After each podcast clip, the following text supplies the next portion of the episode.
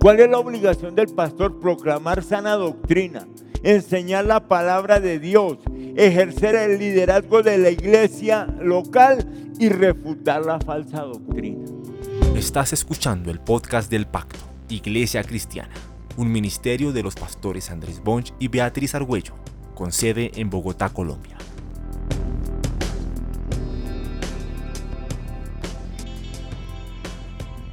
Nosotros estamos ahora estudiando el Espíritu Santo y hoy voy a hablar de los dones espirituales.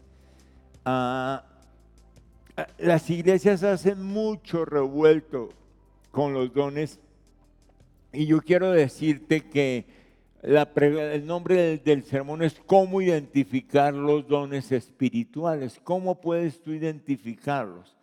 Ahora quiero decirte que hay tres grupos de dones que eso te quede claro. Y un grupo lo da el Padre, un grupo lo da el Hijo y un grupo lo da el Espíritu Santo. ¿Correcto? Los dones del ministerio los da Cristo y hoy los voy a explicar. Nuestro Señor Jesucristo. Ya es un llamado total cuando el Señor te llama formalmente a ser parte eh, pues de su servicio. Los dones operativos que los da Dios, ya los voy a explicar que vienen prácticamente en, nuestra naturaleza, ¿correcto? Y los dones espirituales que los da el Espíritu Santo para ministrar, para servir en la iglesia y para servir a otros. Entonces voy a empezar por los dones del ministerio. Efesios 4, 9 al 11. Efesios 4, 9 al 11, y espero que usted entienda y haga claridad ah, sobre cosas que ah, se han dicho, se dijeron en este púlpito hace dos domingos, que no tienen fundamento bíblico. En Efesios 4, 9 al 11, dice la palabra del Señor. ¿Qué quiere decir eso de que ascendió, sino que también descendió a las partes bajas, o sea, a la tierra? El que descendió es el mismo que ascendió por encima de todos los cielos para llenarlo todo. ¿De quién está hablando? De nuestro Señor Jesucristo. Él mismo, vea, él mismo constituyó que a unos apóstoles, a otros profetas, póngale cuidado a mis dedos, después lo voy a explicar, a otros evangelistas, a otros pastores y maestros, a fin de capacitar al pueblo de Dios para la obra de servicio, para edificar qué? El cuerpo de Cristo. ¿Cuál es el cuerpo de Cristo? La iglesia. ¿Quién es la cabeza? Cristo. Amén. Cristo no está por allá y nosotros por otro lado. Entonces, el Señor constituye, óyeme bien, el Señor Jesucristo nos da esos talentos, ¿correcto? Para dirigir qué? La iglesia del Señor. ¿Qué se busca con esto? Crecimiento y desarrollo espiritual del cuerpo de Cristo, que es la iglesia según el plan de Dios. Entonces empieza con el primer ministerio, apóstol, del griego apostoleo. Es un representante enviado por una iglesia o alguien al campo misionero. Si a usted le molesta la palabra apóstol, pues dígale misionero. ¿Correcto? Porque yo quiero decirte una cosa. Ellos son enviados con el objeto de llevar la palabra y de establecer nuevas obras. Entonces, sí, evidentemente tú puedes decir que los apóstoles fueron doce, que es el fundamento de la iglesia, y también podemos decir que el ministerio apostólico sigue vigente. Óyeme bien. Y si a usted le molesta la palabra apostólico, pues llámelo misionero. Es la misma. Son las mismas funciones. Amén. Entonces, yo sé que se ha abusado del término, yo sé que muchos se han autoproclamado apóstoles, yo sé que ellos dicen que ellos son el camino entre Cristo y la iglesia, que eso no es verdad. Cristo fue claro, hay un solo mediador entre Dios y los hombres, Jesucristo, aquí no hay tramitadores. ¿Correcto? Entonces, que desde ese punto de vista es falso correcto, pero que el ministerio apostólico se sucede. Y déjame decirte que eran y son personas que tienen liderazgo espiritual extraordinario, ungidos para enfrentar a los poderes de las tinieblas y son respaldados con señales y milagros para establecer la iglesia de Cristo. ¿Cómo me van a decir a mí que el misionero Mahmoud no es un apóstol, listo, llámelo misionero. Franja de Gaza, Siria, Jordana, Libia, Marruecos, Túnez. Él pastorea todas las iglesias. Él va, viaja personalmente. Ahora, usted y yo estamos acá, fruto de dos misioneros, yo la mexicana y muchos de ustedes el pastor Berber. Pastor Berber viene de Noruega, ¿cierto? Aterriza en un país donde no tiene idioma, donde no conoce a nadie. Y si ustedes no saben, el pastor Berber empezó la iglesia de Juan José Rondón, ayudó a empezar la iglesia de la Española, empezó la iglesia de Normandía y su ministerio también trascendió mucho más, porque él apoyó en iglesias de Barranquilla, de Montería. Entonces, formalmente, si él las fundó, si él colaboró, si él predicó, llámelo misionero, pero no hizo una labor apostólica. Ahora bien, dicho eso, cierto, mm, le repito, hay cosas mal hechas. Sí, hombres que se autoproclaman profetas, eh, perdón, apóstoles y que cobran dinero por eso. Ahora bien, el segundo, entonces acuérdese de este dedo. Este dedo es el apóstol. ¿Cómo se llama este dedo? El pulgar. El pulgar es el apóstol. Ahorita les voy a dar el ejemplo sencillo. Entre el profeta, viene el griego profetes. Hablan bajo la inspiración del Espíritu Santo y su objetivo principal es guardar la vida y la pureza espiritual de la iglesia. Tenemos que entender que como ministerio de revelación, al terminar el canon bíblico, terminó. ¿Me entiende? Como ministerio de revelación. Pero tienes que entender que esa palabra también tiene dos derivaciones. Una que tiene que ver con el ministerio profético, que es predicar la palabra de Dios con autoridad. Y otra que tiene que ver con el don profético, que ya la miraremos. Amén. Entonces, como, eh, como, fundamento de la iglesia, del ministerio de revelación terminó, ¿correcto? Eh, lo dice el último capítulo de, de Apocalipsis, cierto que el que le añada o le quita algo a este libro, y ahí usted encuentra el libro del mormón, ahí usted encuentra una cantidad de libros que formalmente no tienen nada que ver con un ministerio profético. ¿Listo? Ahora bien, no se le olvide que el que ejerce el don de profecía, bien sea a través de la prédica o el ministerio profético, su función es que exhortar, animar, eh, consolar. Y formalmente, pues tú lo puedes ver en un predicador. Un predicador tiene que ejercer esos dones. Viene el siguiente, el evangelista.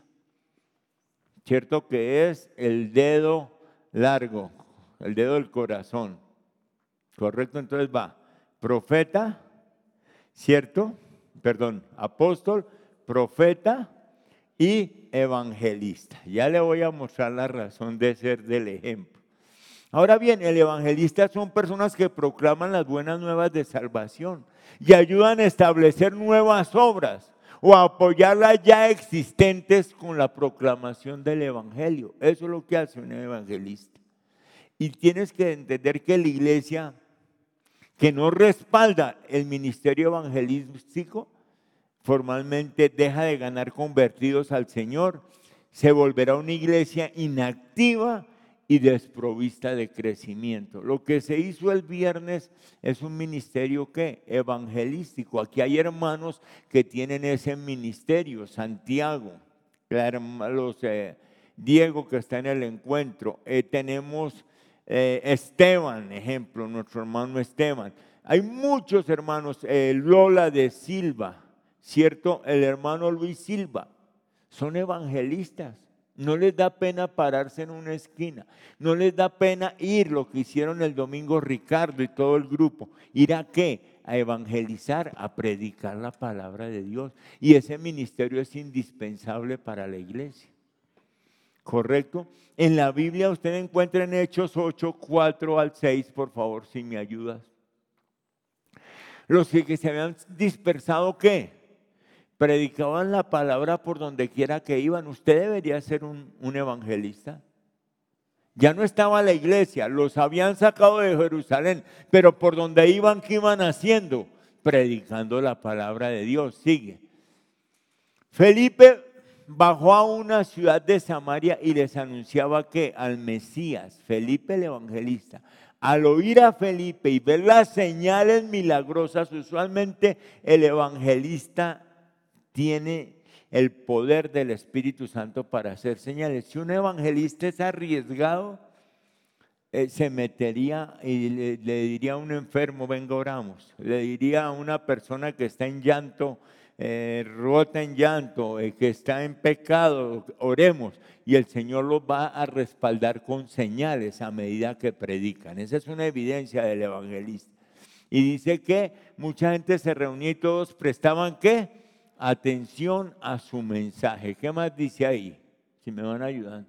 De muchos endemoniados que los espíritus malignos salían dando alaridos y un gran número de paralíticos y cojos quedaban sanos. Ahí está la prueba de que usted es un evangelista. Lo uno que predica, que lleva la palabra del Señor, pero lo otro que a medida que predica hay señales sucediendo. ¿Por qué? porque es para testimonio, es para que otros lleguen a la iglesia del Señor. Ve el versículo 12, por favor. Pero cuando creyeron a Felipe que les anunciaba las buenas nuevas del reino de Dios y el nombre de Jesucristo, tanto hombres como mujeres que se bautizaron. Estoy muy feliz.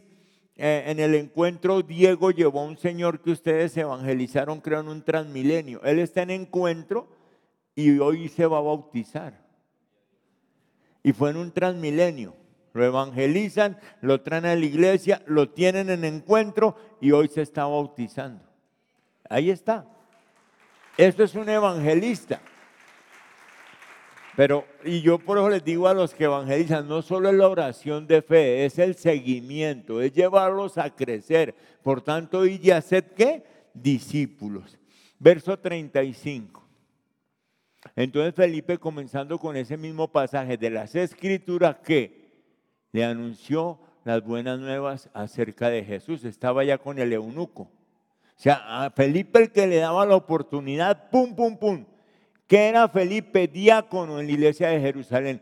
¿Qué hacía Felipe? Limpiaba las mesas, servía a las viudas, pero cada vez que lo mandaban a un mandado, la sacaba del estadio. Llegaba Pedro, me levanté estos días. Pedro, Santiago, se parece a nosotros, ¿cierto? Que cuando decíamos levanten las manos los de primera vez, no había una sola mano levantada en el templo. Listo. Allí evangelistas muy grandes, Billy Graham, llenó estadios acá en Colombia, Luis Palao. Si Graham lo trajeron en el 69, tengo una foto yo ahí con Graham en la plaza de Bolívar, la llenó en el año 69 cuando los cristianos éramos como los de rojo, poquitos. Palao, llenaron estadios, todavía Palao tiene un ministerio en Colombia y creo que los Graham también de evangelismo para plantar. ¿Quién sigue? El siguiente dedo, en donde está la argolla. El anular es el pastor. Correcto, ya les voy a explicar. Ahora bien, el pastor supervisa y cuida las necesidades espirituales de una congregación local. También se les llama ancianos u obispos. ¿Cuál es la obligación del pastor? Proclamar sana doctrina, enseñar la palabra de Dios, ejercer el liderazgo de la iglesia local y refutar la falsa doctrina. Refutar la falsa doctrina. Amén. Y después tú vas a encontrar el maestro. No el que cambió las tejas, no, sino el maestro que se encarga de enseñar la palabra, esclarece, expone y proclaman la palabra de Dios para edificar la iglesia de Dios. Por eso dice pastor y maestro, porque usualmente un pastor es maestro. Tiene que también tener el don de la enseñanza, no solamente la prédica, sino la enseñanza para disipular, para crecer. Esos dones, ¿quién los da? Cristo. ¿Para qué son? Para el cuerpo de Cristo. Entonces le voy a poner el ejemplo sencillo. El pulgar es el apóstol o el misionero y tiene que interactuar con todos. ¿Cierto? Mira, el pulgar es el único que puede hacer este mandado con todos. Entonces el pulgar va y visita a quién? Al profeta o tiene donde profeta. Va y, visita a quién? Al evangelista. Va y visita a quién? Al pastor. Y va y visita a quién? Al maestro. Pero usualmente, óyeme bien, el apóstol puede hacer las cuatro cosas. ¿Por qué? Porque el apóstol empieza abriendo, abriendo, ¿me entiende? El apóstol llega a un lugar, es misionero, entonces le toca ¿me entiende? Ejercer el don de profecía, salir a evangelizar, le toca ser pastor, le toca enseñar, le toca hacer de todo. ¿Correcto? ¿Quién sigue? El profeta. Dijimos que es para enseñar, eh, perdón, dijimos que eh, él tiene una función, tres cosas hace el profeta.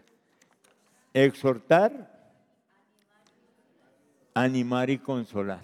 Entonces el profeta que le dice, hermano, esto está mal.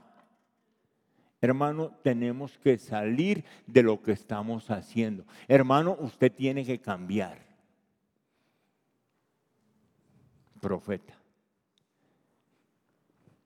Este dedo es el de quién? El del evangelista. ¿Qué hace el evangelista? Trae. Cuando usted necesita traer algo que está lejos, ¿qué dedo usa? Este, ¿cierto? El de acá. Trae. Trae. ¿Mm? ¿Vamos bien en la explicación o no? El pastor es el que está casado con la iglesia. La iglesia es parte de él. La gente le duele, llora con ellos, se enferma con ellos. Está todo el tiempo porque ese es un verdadero pastor, entiéndalo, véalo. Está casado con la iglesia. Yo no entiendo, y hay unos pastores que uno trata, los llama, les deja buzones, nunca devuelven una llamada. ¿Cómo se predican pastores si nunca, nunca están pendientes de la grey? Y cómo la gente cree que ellos son sus pastores y nunca ni los han tocado ni los han oído. Si usted se enfermó, se murió, ni siquiera supieron. Cuando los casan, mandan al pastor número 8 a casarlo. Cuando se muere, mandan al pastor número 10, que usted, ni, igual que un cura, llega y que se murió y lloremos, lloremos. No, el pastor tiene que tener una relación contigo. ¿Mm? Y por último, el maestro. El maestro qué hace? Destapa la oreja, le lleva la verdad del Evangelio, le saca todo ese mugre para que oiga lo que tiene que oír. Eso es lo que hace el maestro. ¿Queda claro, hermano, en Cristo? Ahora bien, eh, mírelo en la Biblia y usted va a ver que, por ejemplo, el apóstol fue Pablo. El profeta fue Juan. El evangelista, Felipe o el mismo Bernabé. ¿Se acuerda que Bernabé andaba con Pablo evangelizando? ¿Quién era el pastor? Pedro. ¿Qué le dijo el Señor a Pedro? Apacienta mis ovejas. ¿Ah? Apacienta. ¿Y quién era el maestro? Santiago. ¿Qué dice Santiago en la, en la carta? Dice, no os hagáis que maestros muchos de vosotros, sabiendo que recibiréis qué? Mayor condenación. Estaba destapando los oídos. ¿Queda claro? Apóstol, ¿cierto? Profeta, que es eh, predicar o exhortar, ¿cierto? ¿Cierto? El evangelista, ¿cierto? El pastor que está casado con su iglesia, que ama sus ovejas, ¿cierto? Y el maestro que limpia para que usted pueda entender la palabra del Señor. Dele alabanza al Señor, ahí está claro. Y si no le quedó claro, perdió. Segundo grupo de dones, los operativos. El primer grupo lo dio quién? Cristo. El segundo grupo lo da Dios son, Dios, eh, se llaman en sana traducción del griego caris, o habilidades innatas para hacer algo en su obra. Son habilidades que tú tienes para hacer algo en la obra de Dios. Y son dados por Dios, se nace con ellos y tú tienes esa inclinación a hacer esas cosas, te llama la atención, como el que tiene el talento de pintar, el talento de cantar ¿cierto? Solo que estos, estos talentos caris los puedes o no usar en la iglesia del Señor. Mira Romanos 12, 6 al 8. Tenemos que dones diferentes. Por ejemplo, yo soy don Andrés, el hermano es don. Tenemos dones diferentes. Según la gracia que se nos ha dado. Y empieza. Si el don de alguien es el de profecía, que lo use en proporción de su fe. Siga, por favor. Si es el de prestar un servicio, que lo preste. Si es el de enseñar, ¿qué? Que enseñe. Si es el de animar a otros o exhortar, que los anime. Si es el de socorrer a los necesitados, que dé con generosidad. Si es el de dirigir, que dirija con esmero. Y si es el de mostrar compasión, que lo haga con alegría. Son dones que están ahí innatos. Dios te los dio. Amén.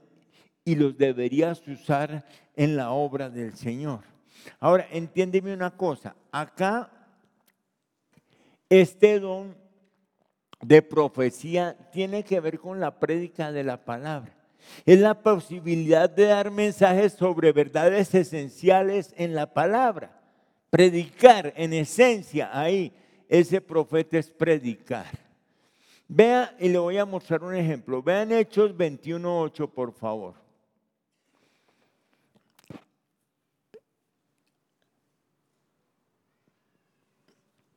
Al día siguiente salimos eh, y llegamos a Cesarea y nos hospedamos en la casa de Felipe, ¿cuál? El evangelista, el que estábamos hablando, que era uno de los que siete, y ve el verso nueve, y tenía cuatro hijas solteras que profetizaban. Si usted va a la sana traducción de eso, el griego es prefetetotai, prefe, prefetetotai eran mujeres que predicaban y ejercían el ministerio de la predicación. Por eso entienda que cuando dijeron que la mujer caía en la congregación estaban desfasados. Era un problema en el culto de la diosa Diana en Éfeso y era un problema con los gnósticos. Ahora no se le olvide que en el templo de la diosa Diana las mujeres eran las que predicaban y mandaban.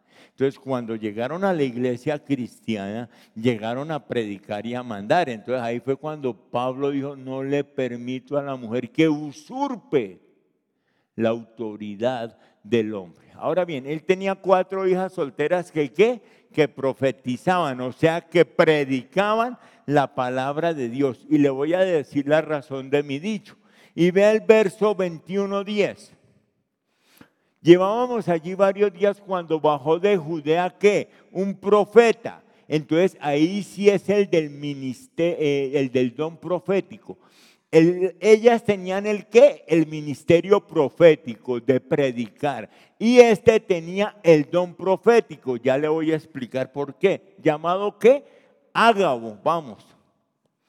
Este vino a vernos y tomando el cinturón de Pablo se ató con él de pies y manos y dijo, así dice el Espíritu Santo. Por eso está ejerciendo ahí un don que profético. Ellas tenían que un ministerio profético, predicaban. Él tenía que un don profético. De esta manera atarán los judíos de Jerusalén al dueño de este cinturón y lo entregarán en manos de los gentiles. Estaba hablando de quién? De Pablo. ¿Qué estaba diciendo? Una profecía como don. Ellas que tenían un ministerio profético, predicación. El que tenía un don profético, ¿correcto? ¿Y no fue lo que le pasó a Pablo? No dura dos años en, en Cesarea y de ahí lo llevan a Roma y allá lo procesan quién? Los gentiles, el imperio romano. ¿No estaba profetizando a cuatro años lo que Pablo iba a vivir? Amén. Si estoy predicando mal, me bajo, hermano de Cristo.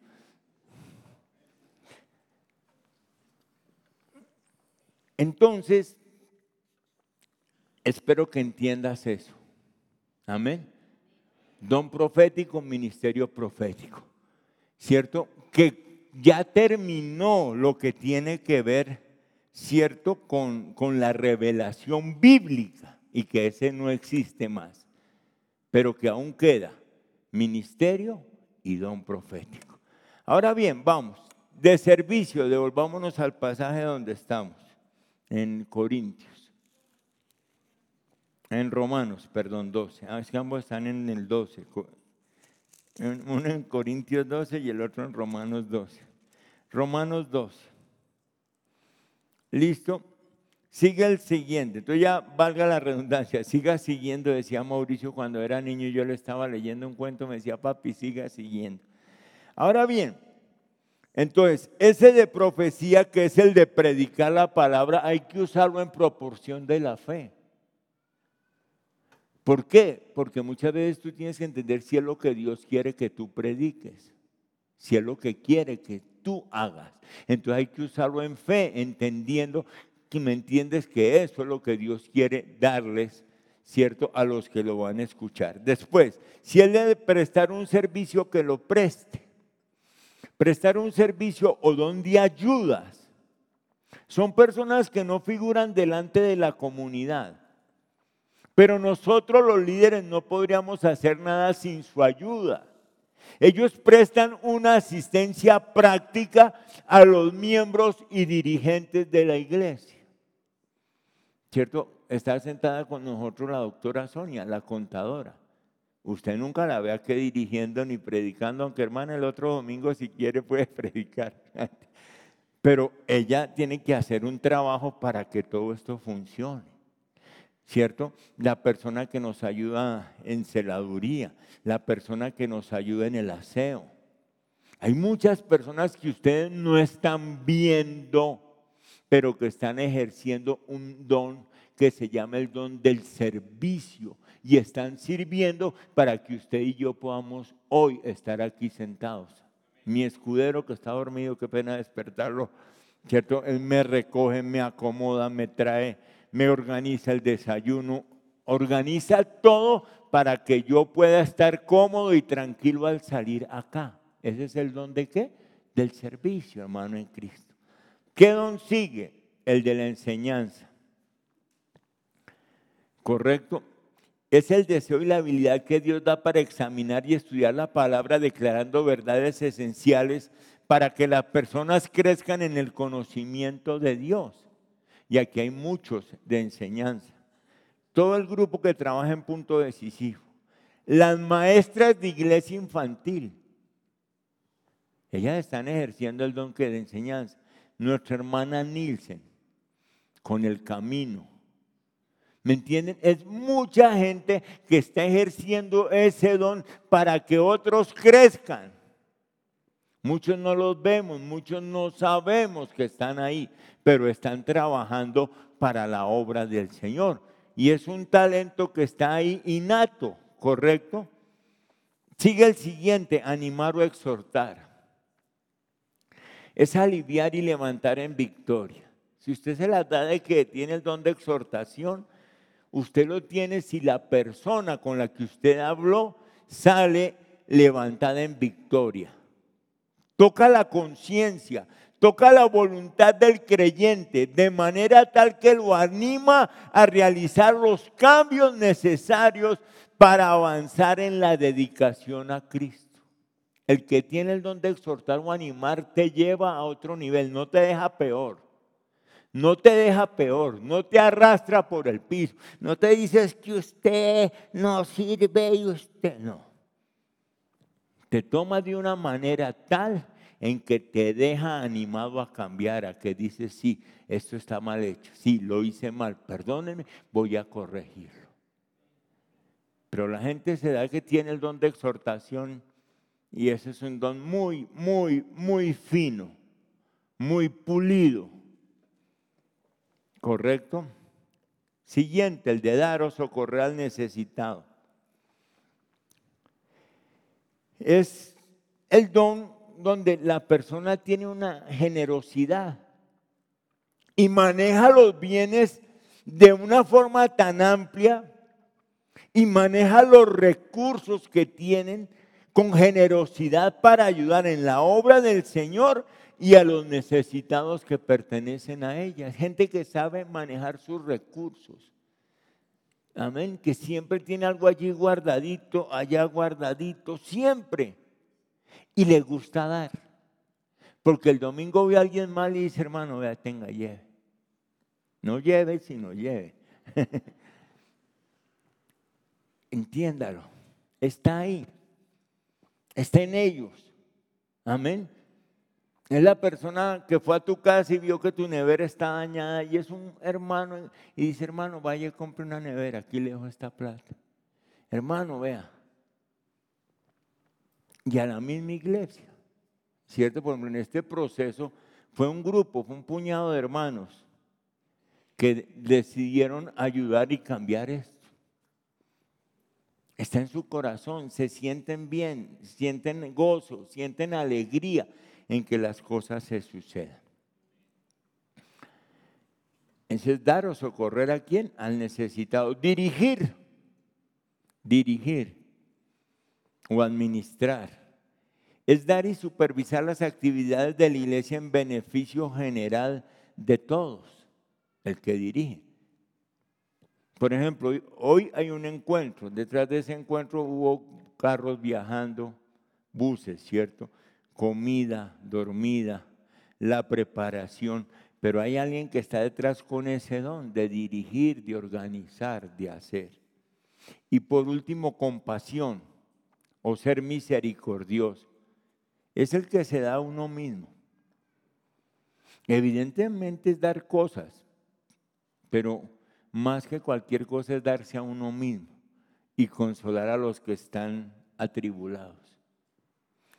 El que tiene el don de compasión, ¿cierto? Ah, tú estás enfermo y dice, hermano, yo voy a ir, yo le voy a hacer a usted el caldito y ta, ta, ta, mientras usted se recupere.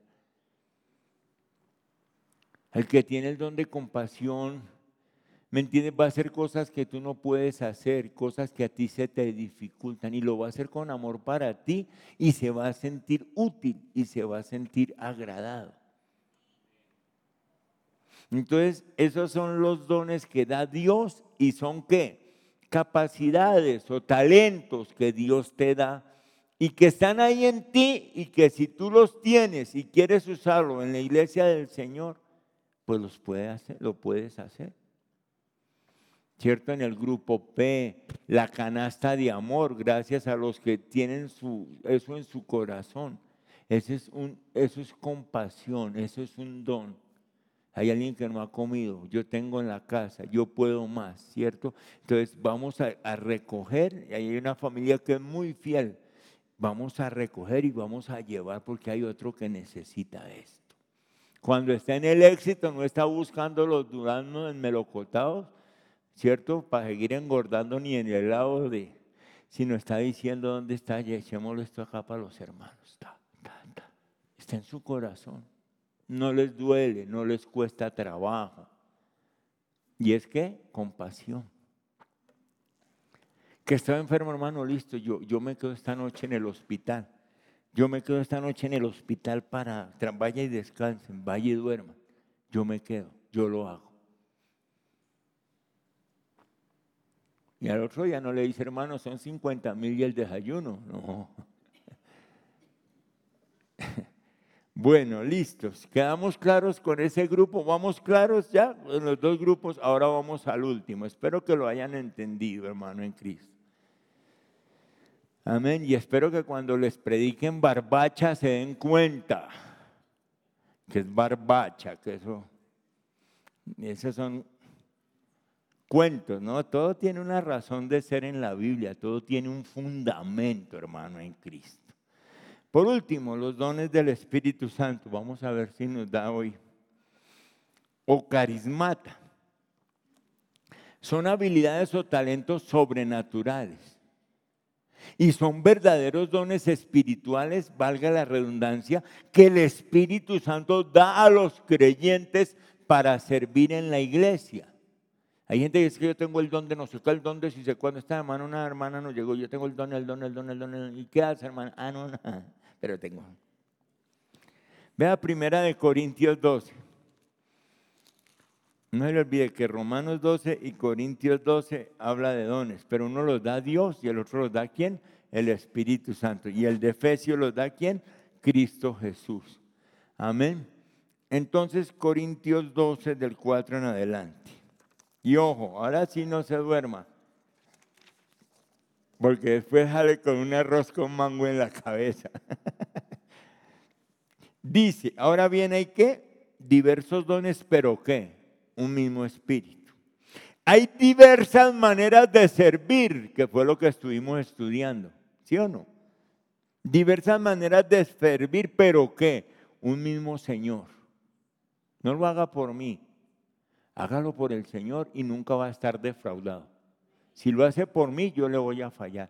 Si lo hace por Cristo, usted nunca va a estar triste porque lo hizo para el Señor. Hay diversas funciones pero es un mismo que Dios el que hace todas las cosas en todos. Dice, a cada uno se le da que una manifestación especial del Espíritu para el bien que de los demás. Ese don no es como su carro, uso exclusivo suyo. No es como su apartamento, uso exclusivo suyo, no. Nada de lo que tenemos es uso nuestro exclusivo. Y dice, a uno Dios le da por el Espíritu qué?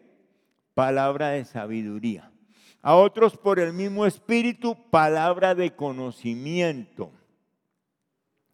Ya lo voy a explicar. A otros qué? Fe. Oiga, ese es un don, el don de la fe. Fe por medio qué? Del mismo Espíritu. Oiga este, dones para sanar enfermos. A otros qué?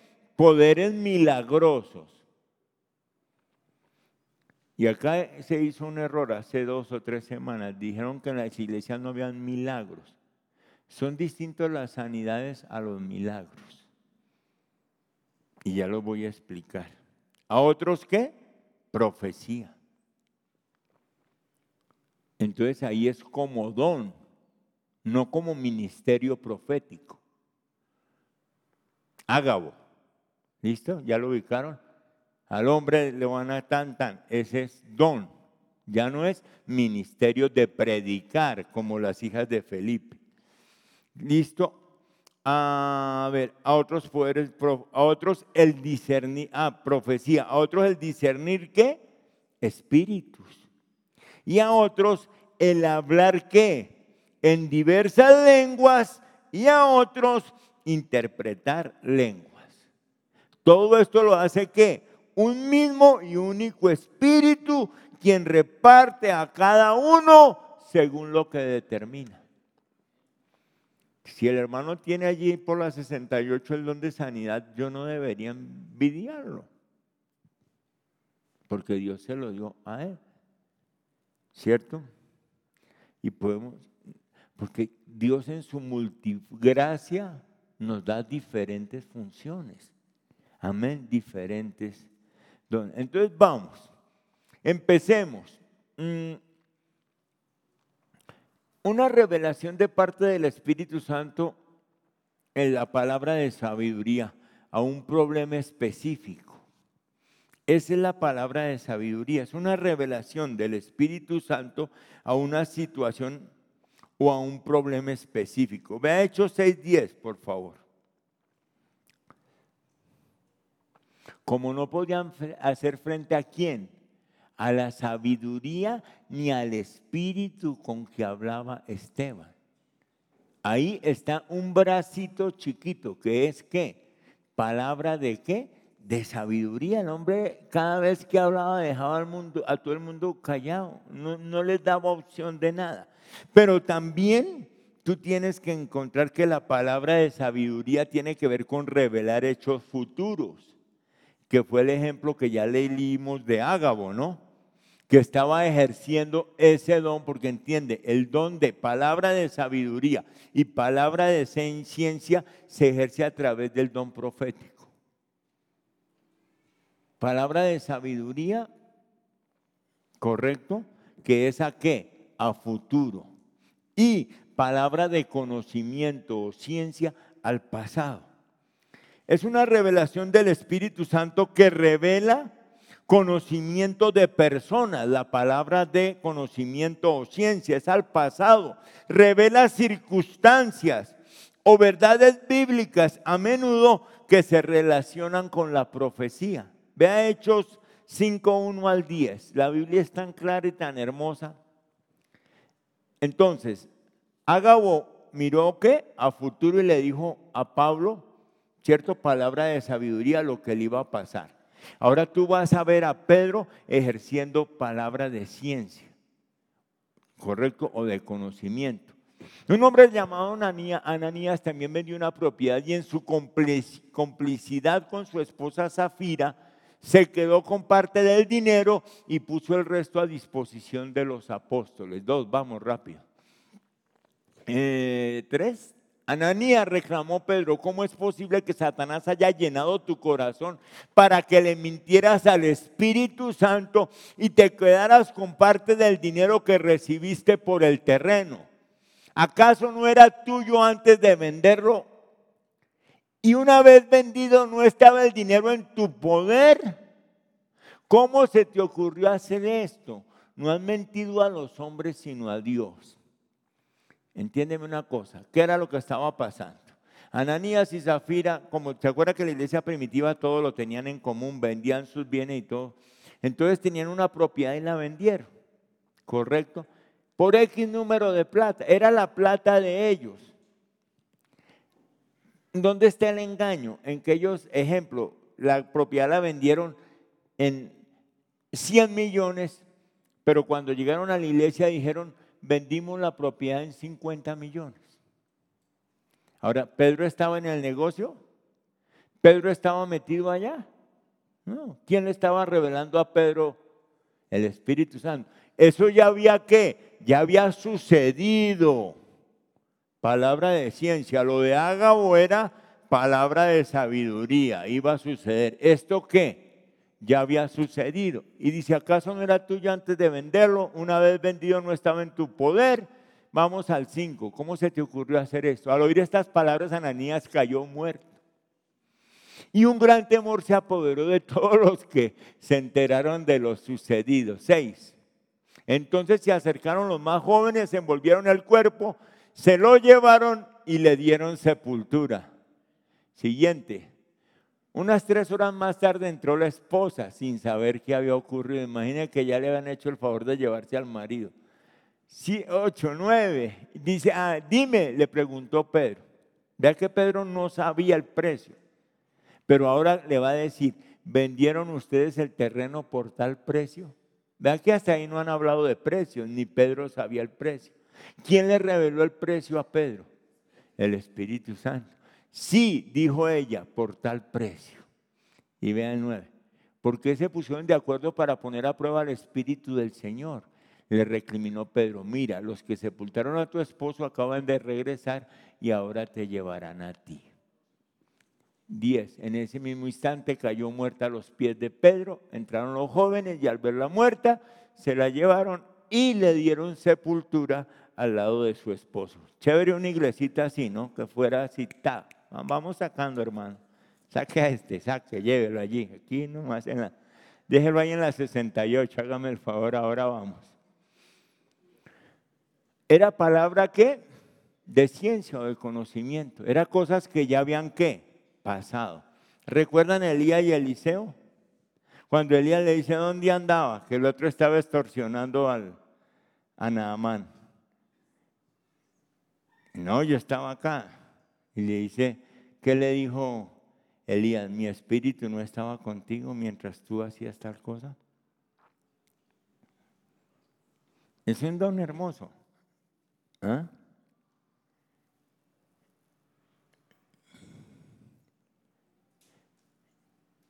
Recuerdan que en, la palabra hay muchos ejemplos más. Dejémoslo allí para poder avanzar. Pero Pablo eh, fluía mucho en ambos dones, a futuro y a pasado. La fe es una habilidad por el Espíritu Santo que capacita al creyente para creer que Dios puede hacer lo extraordinario y lo milagroso. Con frecuencia se usa para ejercer los dones de sanidades y milagros. Vean Hechos 27 al 10, por favor, rápidamente. Hechos 27 al 10. El primer día de la semana nos reunimos para partir el pan. Como iba a salir al día siguiente, Pablo estuvo hablando a los creyentes y prolongó su discurso hasta la medianoche, 8. En el cuarto del piso superior donde estaban reunidos habían muchas lámparas. Un joven llamado Eutico que estaba sentado en una ventana comenzó a dormirse mientras Pablo alargaba su discurso. Cuando se quedó profundamente dormido, se cayó desde el tercer piso y lo recogieron como muerto. Diez. Pablo bajó, se echó sobre el joven y lo abrazó no se alarmen, les dijo, está vivo. Si Pablo baja sin fe y dice, uy, sí, se mató este man. Perdió el muchacho. ¿Qué tenía Pablo? El don de fe, ¿cierto? Sí, está muerto, pero en el nombre del Señor y lo levantó. Son cosas de fe muy fuertes. Y usted, o sea, podríamos ver cosas muy grandes si el Señor nos regalara ese don hermoso de la fe. Mm, creo que no va a haber mucho tiempo más. Terminemos con sanidades. Bueno, las sanidades tienen que ver con enfermedades físicas y del alma, por eso habla en plural. Sanidades. La Biblia dice en Isaías que el Señor llevó nuestras enfermedades físicas y nuestros dolores del alma. Y por eso acá la Biblia dice que sanidades en plural, no sanidad. ¿Correcto? Es la restauración de la salud física o del alma, o del alma. Y se suceden por medios sobrenaturales a través de la obra del Espíritu Santo. Hechos 3, 6 al 8. Si me regalan cinco minutos, los cerramos para no para no truncarlo.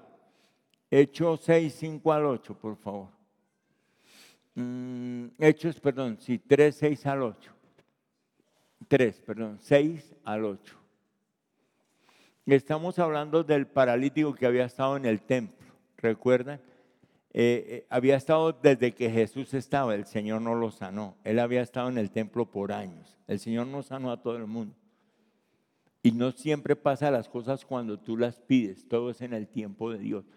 Entonces dice Pedro, no tengo plata ni oro, declaró Pedro, pero lo que tengo que te doy en el nombre de Jesús, Jesucristo de Nazaret, ¿qué? Levántate y anda. Eh, y dice, y tomándolo por la mano derecha lo levantó y al instante los pies y los tobillos del hombre, ¿qué? tomaron fuerza. Eso era un milagro de sanidad. Cristo estuvo con él y el Señor nunca, nunca lo tocó, nunca le dio orden de sanidad.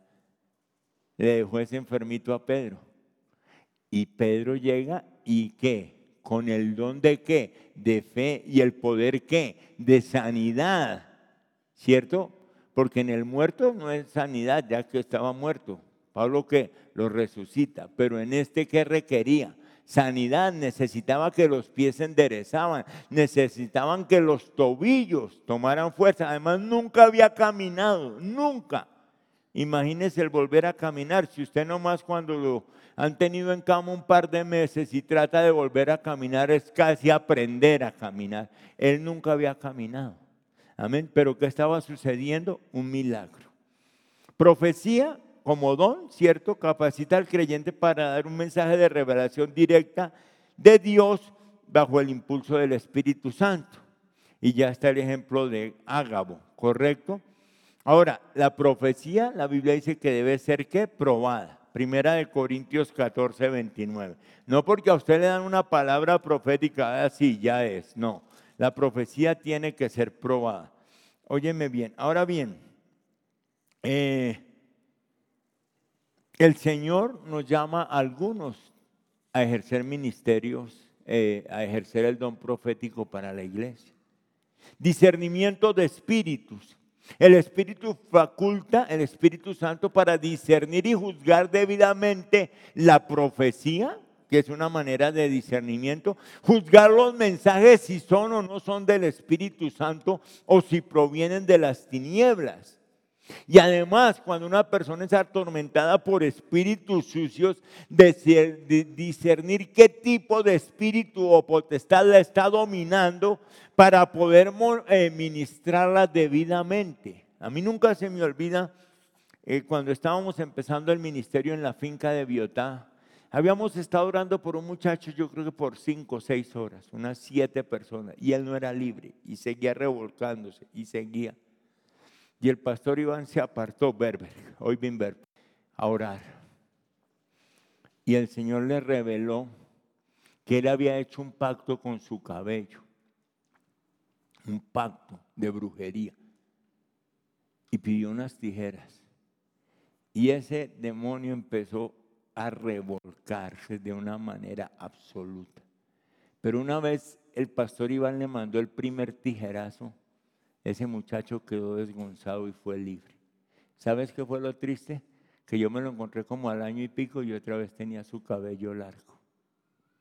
Pero lo que quiero referenciar es que el Espíritu Santo le reveló en dónde estaba la autoridad que tenía el demonio sobre ese muchacho. Géneros de lenguas, pues entienda, hay lenguas idiomáticas, ¿se acuerdan las de, las de Hechos? Recuerdan que los oían hablar en el idioma y usted puede encontrar misioneros eh, que se van a otras naciones, a otros países y Dios les ha dado el idioma sin haberlo estudiado, el idioma de los indígenas, el idioma.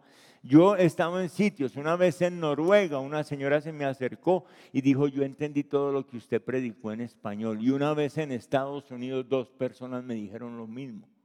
Les dio a yo la virtud de qué? De entender ¿cierto? Pero también te puede dar la virtud de hablarla, ¿correcto? Pero también de ejercer los dones de lenguas. Y por último, ¿qué? La interpretación de lenguas. Gracielita, que ya hablábamos de su merced acá, cuando tuvimos en la iglesia todo ese fluir hace unos años, había quien interpretaba, quien daba. Y eran tiempos muy hermosos y tomamos decisiones muy acertadas, porque estaban todos los dones juntos en el ministerio. Entonces, leamos Primera de Corintios 14, 27, 28 y terminamos. Primera de Corintios 14. Si se habla en lenguas, estamos en la iglesia, ¿no? ¿Que hablen qué? Dos o cuando mucho qué? Tres. Cada uno qué? Por turno y que alguien qué? Interprete. Ese don es hermoso. Y la que lo tenía era una hermana Claudia. Entonces, eh, la hermana y, Gracielita tiene ambos dones juntos, valga la redundancia, las lenguas y la interpretación. Ella puede ir orando en lenguas y diciendo el Señor dice esto. el Señor dice esto. Entiéndame una cosa, y lo dije ya qué día, porque qué día alguien llegó a decir que aquí nosotros ah, no creemos en el Espíritu Santo y en fin, no, sí lo creemos. Solo que la Biblia dice que todo tiene que hacerse decentemente y cómo, y en orden.